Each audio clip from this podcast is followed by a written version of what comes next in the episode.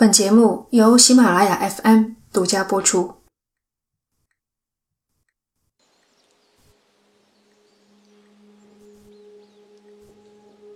日本北海道的旭月山，七月盛夏，阳光穿过树叶，在身上洒下一块块光斑，像是用子弹把人打成了筛子。斧头砍在白桦树上，声音干脆利落。这是决定生死的声音。昨夜，他好像产生了幻觉，听见了死在山里的迷路之人，那些孤魂野鬼们，一遍遍正命似的惨叫。砍完这些树，等于做了重体力的劳动，他一定会饥肠辘辘。口粮所剩不多，他得忍着，才能避免最终成为野兽的晚餐。听说野兽最先吃柔软的部位。一想到这儿，他的眼珠、脸颊、内脏都开始瑟瑟发抖。还有骨头，他们喜欢啃骨头。腥臭的牙齿，湿漉漉的嘴。幸好，他还有一柄斧头。碗口粗的白桦树摇了摇，哗啦啦的倒下。他削掉树枝，将树干劈成几节，拖着走出树林。青草地上已经铺了若干木头。等到一切完成，他抬头望向天空，仔细聆听着搜寻直升机螺旋桨的声音。在他身后是三个大写的英文字母：SOS。这里是奇谈第六十八期。生死迷踪。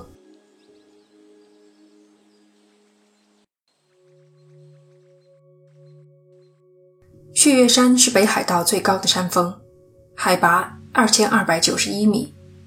因为夏日短暂，游客们集中在六、七、八三个月前来登山远足。一九八九年七月二十二日，两个年轻人从山脚的温泉旅馆出发，计划在山上露营一晚。第二天白天返回。然而，这天出现了一个突发情况。从中午开始，倾盆大雨瓢泼而下，一直持续到第二天下午。大雨打断了许多游客的计划，只能待在旅馆里打发时间。二十三日下午六点，旅店的老板想起，昨天出发的两个年轻人还没有回来。雨下的这么大。他们该不会出事了吧？老板报了警。鉴于恶劣的天气条件，救援队等到第三天，二十四号的早上才出动找人。沿着上山的路线，直升飞机展开了搜寻。一个上午过去，也没见着遇险者。这时，一名颇有经验的向导给了一个提示：那两个人可能认错了地标。被引入了歧路。登山时最常见到的有三种路标：标牌、标记和地标。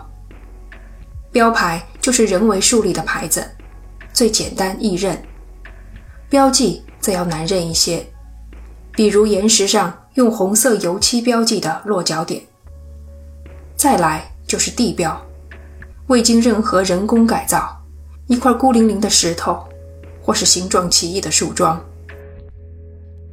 旭月山有一个关键的地标——金库岩，因其形状酷似保险柜而得名。看到金库岩要右转才能爬至山顶。几年前山上爆发泥石流，一块和金库岩几乎长得一模一样的巨石被冲了下来，居然也落在了登山的路线上，还在金库岩之前。很容易错认，两个年轻人有可能被假的金库岩误导，右拐进入了荒山。得知这一重要信息，直升机随即找到假的金库岩，展开搜索。中午一点过，飞至一片空旷的草地上，三个大写的英文字母赫然入目：S.O.S。可以清楚地看到，字母是由树干拼成的。借助周边的树木做参照，估测每个字母长约五米，宽二到三米。救援人员欣喜若狂。又过了两个小时，在距离 SOS 标记约三公里外的一处山崖下，找到了两个遇险者。万幸，他们还活着，也没有受伤，只是体力透支了。这是一次成功的营救，所有人都长舒了一口气。回去的路上，他们自然而然地聊了起来，说起 SOS 标记。多亏两个人制作了那个标记，他们才得以获救。谁曾想，两人一脸茫然。什么 SOS 标记？说话间，直升机恰好飞过草地的上方，救援人员指着下面的 SOS 让他们看。他们的眼睛都瞪大了，断然否认那是自己所为。救援人员立刻意识到。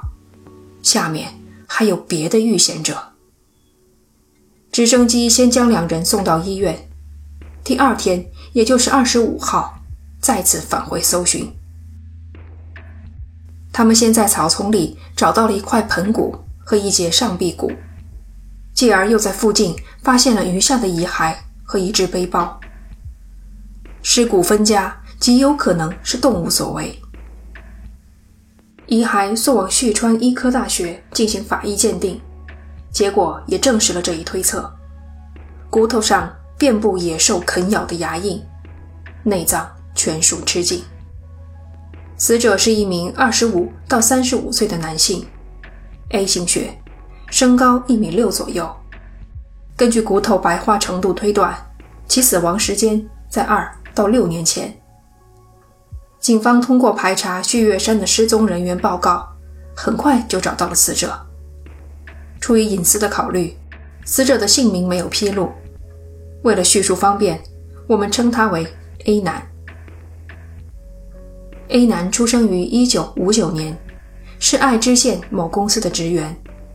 五年前在登山的途中失踪。据同事反映，A 男是一个典型的宅男。他体型瘦小，内向，不善交际。失踪两年前，他开始登山，想借此改变自己的生活方式，改善一下精神面貌。没想到，最终命丧雪山。本事件中最大的一个转折，来自于 A 男背包里的物品。背包里有牙刷、牙膏、杯子、塑料袋、几盘磁带。和一个便携式录音机。警方逐一播放了磁带，发现上面翻录的都是动漫的主题曲，还有一些对话片段，充分的体现了主人的爱好。听着听着，歌声戛然而止，A 男呼救的声音传了出来。诡异的是他呼救的方式。后来电视台做了新闻节目。播放了一些片段。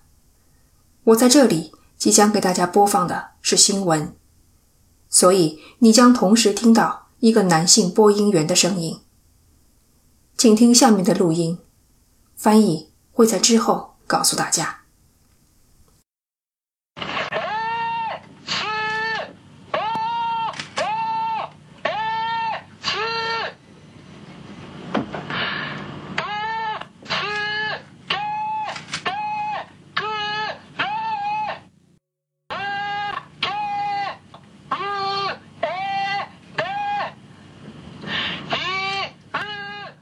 声から8年最終鑑定の結果白骨遺体は男性で SOS の声と同一人物であることが分かった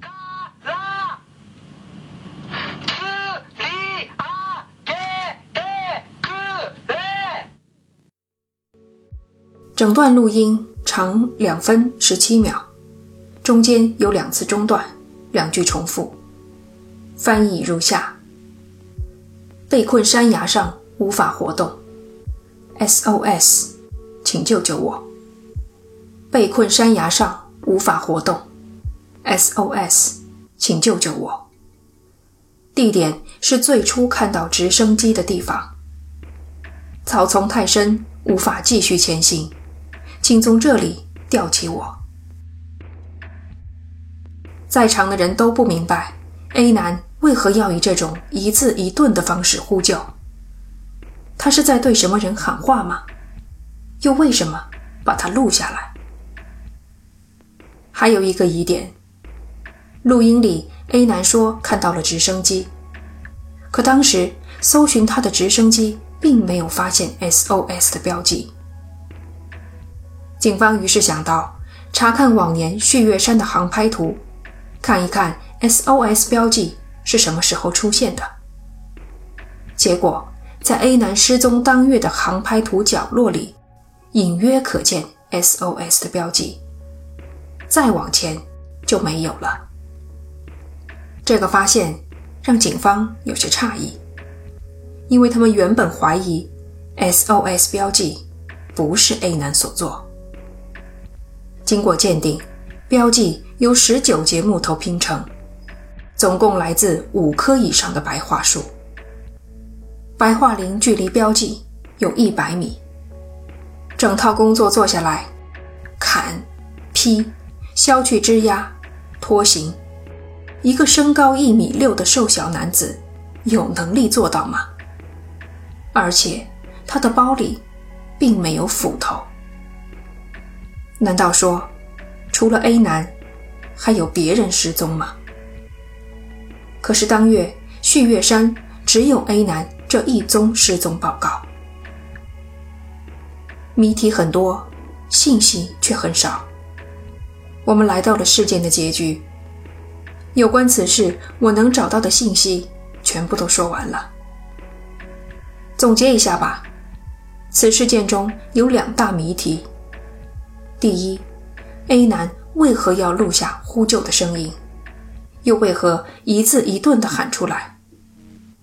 第二，SOS 标记究竟？是谁做的？在我说出自己的推理之前，轮到你们发动一下小小的灰色脑细胞了。SOS 标记遭难事件在中文网络上流传开以来，很多推论相应而生。A 男可能是无意中按下了录音键，或者他打算录一段，开最大的音量循环播放，节省体力。SOS 标记也许是另一个或另一群迷路的登山客所做。他们最后找到了路，自然也就没有失踪的报告。还有的说，A 男当时有同伴，他们一起制作了 SOS 标记。同伴成功脱险，却很不道德的没有管 A 男。可是据旅店老板的回忆，A 男从住店到上山。始终都是一个人。这件事太有意思了，我想了很久，也看了很多别人的推测。我觉得我们应该避免一来就把思维发散出去，不要去想 SOS 标记到底是谁做的，A 男又为什么要一字一顿的呼救。先仔细的看一看证据，看看证据。能够给我们提供哪些信息？根据录音可知，A 男看见过直升机。有推测说，A 男对着直升机呼喊，碰巧按下了录音键。可是设身处地的想一想，对着头顶的直升机呼救，你会一字一顿的喊那么长一段话吗？难道不应该是“喂喂，我在这里”？这样简短又容易辨认的话，然后地点是最初看到直升机的地方。请问别人要怎么知道你是在哪里看到直升机的呢？只有 A 男自己才清楚。这样的话，对于搜寻的人来说完全没有参考价值。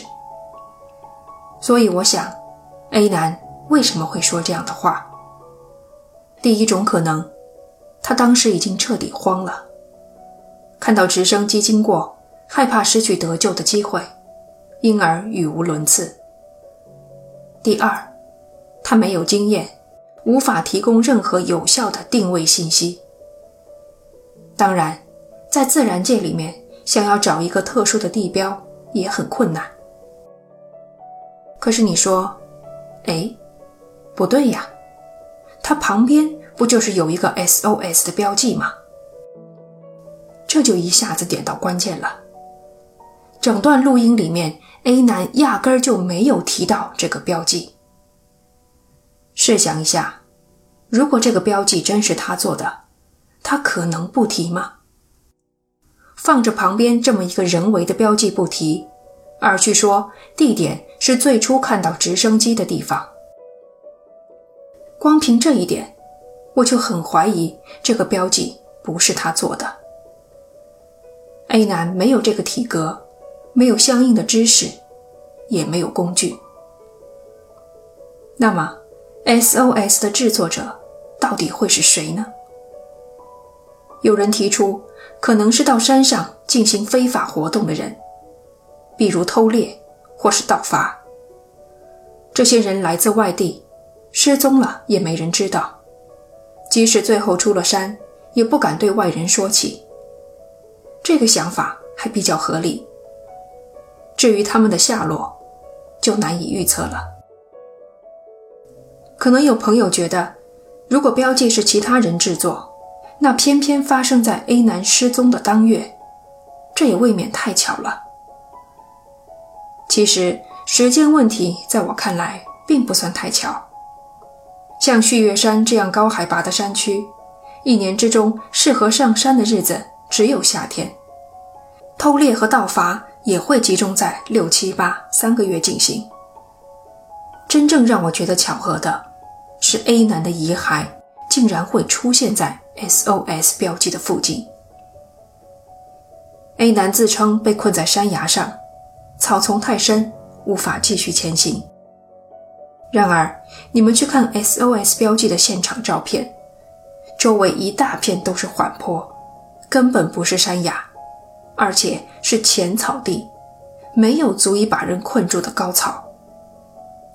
这说明什么问题？A 男录这段录音的时候，没有在 SOS 标记的附近。那他的遗骸怎么会出现在这儿？是生前自己走过来的，还是遗骸被外部力量带到了这里？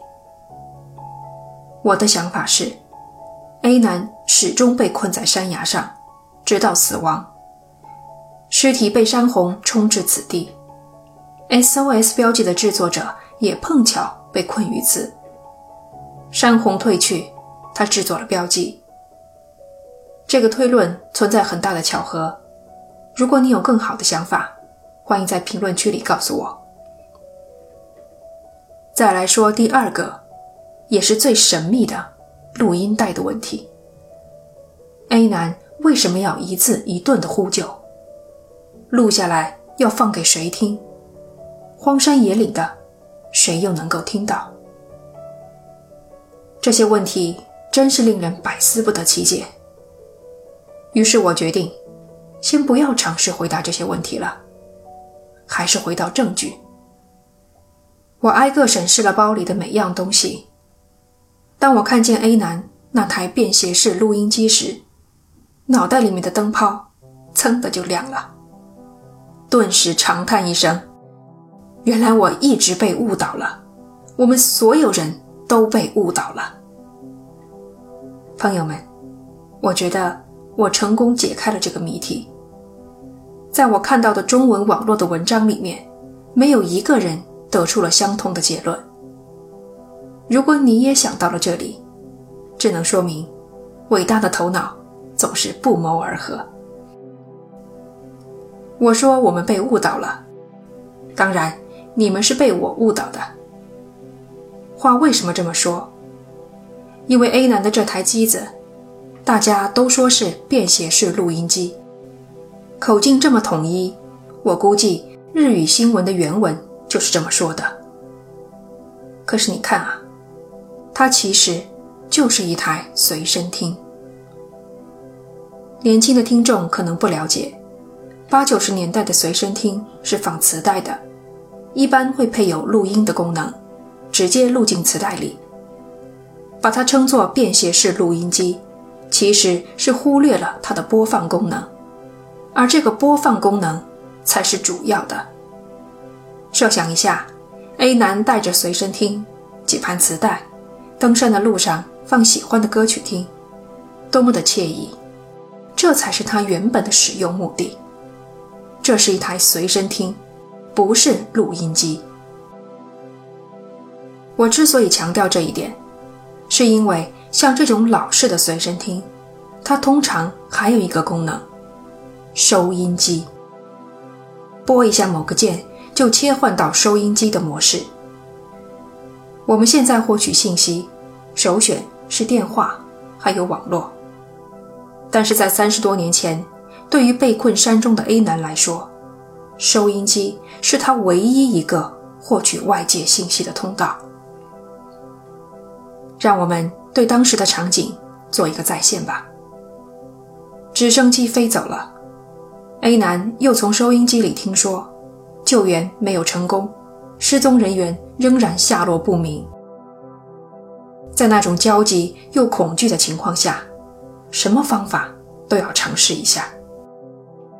我猜，他这个时候产生了一个念头。既然我手里的随身听能收到广播，那他能否把我的声音也以广播的形式传出去呢？不要觉得这是一个很蠢的想法。对于不了解广播原理的人来说，觉得收音机和对讲机一样，只要有话筒处在一个频率，就能向外播报，这并不奇怪。他按下录音键。相当于开启了话筒，然后就这样一字一顿说了很长的一段话。朋友们，他并不是在录音，而是在播报。他想与外界进行实时的联络。可惜的是，我们知道收音机只能收音，要想把声音传出去，还需要一个音频转换器。无线电转换器和一个信号塔。A 男最后肯定也发现，随身听仅仅是把他的声音给录了下来。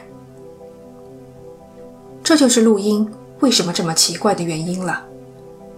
一字一顿是为了让收音的人听得清楚，而之所以说了那么长一段话，是想提供尽可能多的信息。假如有人听到了这段广播，肯定会从头听到尾。关于这个推论，我还有一个证据。录音里面，A 男说了两次 “SOS”。要知道，对于一个母语并不是英语的人来说，在呼救时说 “SOS” 是一个很不寻常的现象。可如果他是在广播，至少他以为自己在广播，说出 “SOS”。就非常能够理解了。电视台的新闻也有一定的误导性。电视台为了让观众听得更清楚，肯定会把音量放到最大。即使 A 男当时只是大声的说话，听着也像是用尽全力呼救，仿佛是对着什么人呼喊一样。以上就是我对这件事的推论。做出这个推论以后。更加能够体会到 A 男发现随身听录下他的声音时绝望的心情。这个事件里一共出现了三批遇险的人。A 男死了，制作标记的人下落不明。还好，两个年轻人得救了。SOS 标记总算是完成了他的使命。这期节目我们讲的是未解之谜。如果你喜欢这一类型，欢迎收听专辑里的《千面具疑案》。